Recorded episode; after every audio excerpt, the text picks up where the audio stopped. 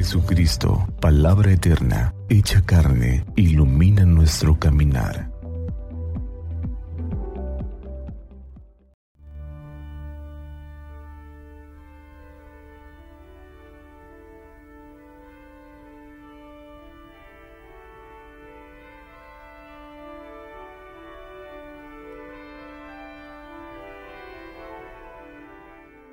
Jueves 28 de diciembre de la octava de la Navidad, fiesta de los santos inocentes.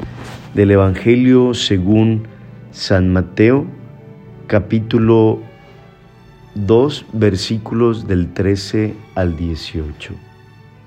Después de que los magos partieron de Belén, el ángel del Señor se le apareció en sueños a José y le dijo, levántate, toma al niño y a su madre y huye a Egipto quédate allá hasta que yo te avise, porque Herodes va a buscar al niño para matarlo. José se levantó en esa misma noche, tomó al niño y a su madre y partió para Egipto, donde permaneció hasta la muerte de Herodes. Así se cumplió lo que dijo el Señor por medio del profeta, de Egipto llamé a mi hijo.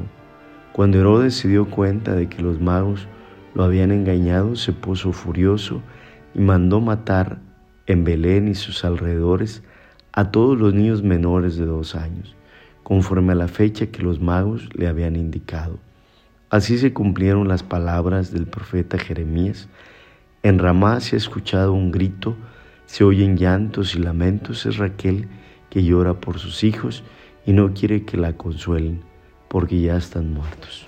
Palabra del Señor. Gloria a ti, Señor Jesús en el Espíritu de Dios sean bendecidos.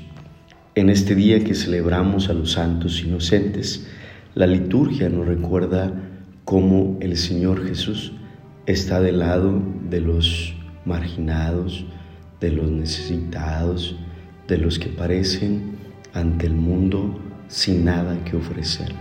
Desde su nacimiento, que no hubo lugar para él en una posada, sino en una cueva de animales y ahora también nos recuerda en este día cómo la situación de Jesús pasó para ser una persona migrante, buscar condiciones de vida mejores para Él y lo hizo a través de sus padres.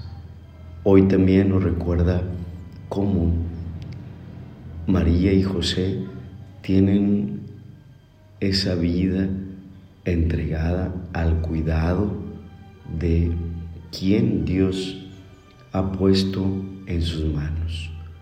Vamos pues pidiéndole al Señor en este día que nos ayude también a ponernos del lado de aquellos que nos necesitan, de los más desprotegidos, de aquellos que necesitan de nuestra ayuda, de nuestro cariño, de nuestra comprensión, de una mirada más atenta hacia ellos.